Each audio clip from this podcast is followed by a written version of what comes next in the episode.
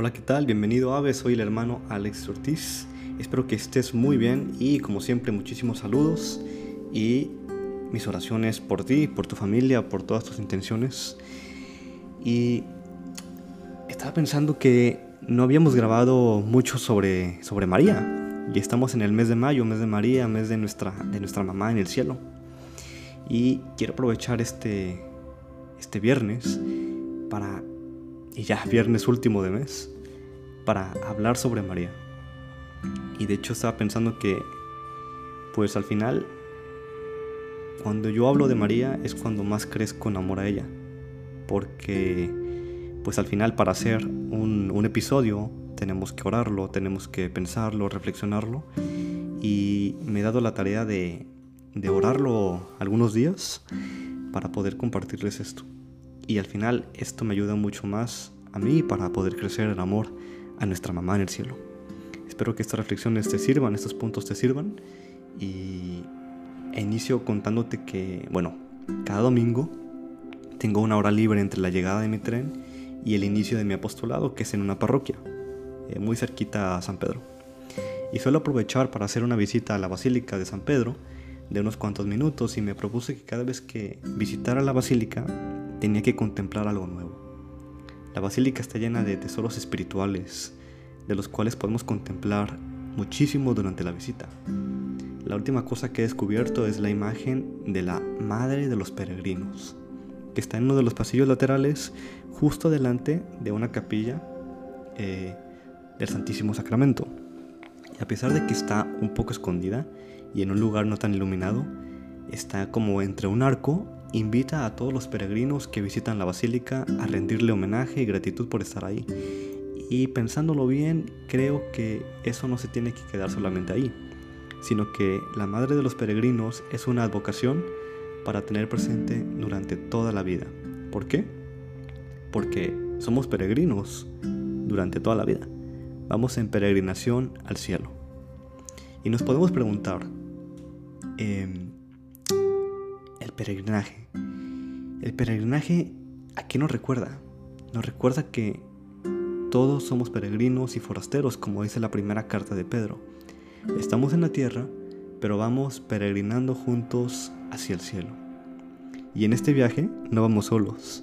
La madre de los peregrinos nos guía tal como la estrella de la mañana en el cielo, o el lucero del alba, que es una estrella en el cielo que era punto de referencia de ubicación geográfica para los marineros y aún todavía lo es para los pilotos y navegantes. María es esa estrella que guía con su luz al puerto seguro que es Cristo su Hijo. Y como peregrina y madre, como dice la Lumen Gentium número 62, María con su amor materno cuida de los hermanos de su Hijo, que todavía peregrinan y se hallan en peligros y ansiedad hasta que sean conducidos a la patria bienaventurada. Peregrinamos hoy y en esta vida Recorremos un camino para amar a Dios, y María es la maestra por excelencia. Su escuela es ese camino suave, seguro y sin error para amar a su Hijo Jesús, formando nuestro corazón y adquiriendo sus sentimientos. Y yo en un peregrinaje recalco tres características. La primera, un peregrinaje es agotador y puede resultar cansado las preocupaciones de la vida, las luchas, las batallas interiores, los problemas pueden desgastarnos, agobiarnos, distraernos de lo esencial. ¿Por qué mejor no invocamos a María?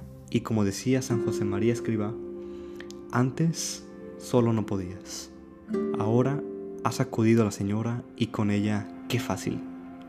Segunda, un peregrinaje causa dolor, tal vez heridas o si has hecho un peregrinaje, por ejemplo el Camino de Santiago o en México, eh, al, Santuario de la Virgen de Guadalupe, pues te puedes lastimar una articulación, un músculo o mínimo te sale una ampolla. Pero bueno, San Bernardo nos aconseja que vayamos a la Madre de la Misericordia, que le mostremos nuestras llagas, nuestras heridas, nuestros dolores, nuestros pecados, y ella irá a Jesús, y él escuchará a su madre como lo hizo en las bodas de Caná. Porque en los peligros, en las angustias y en las dudas, invoca a María, que no se te caiga de los labios, que no se te borre del corazón. Y tercera, al caminar podemos tener sed, es normal, necesitamos agua. San Bernardo decía que la fuente es Jesús, pero María es el acueducto por donde pasa el agua. El acueducto por donde pasan todas las gracias y del que podemos beber gratuitamente. Ella es la intercesora por la que pasan todas las gracias.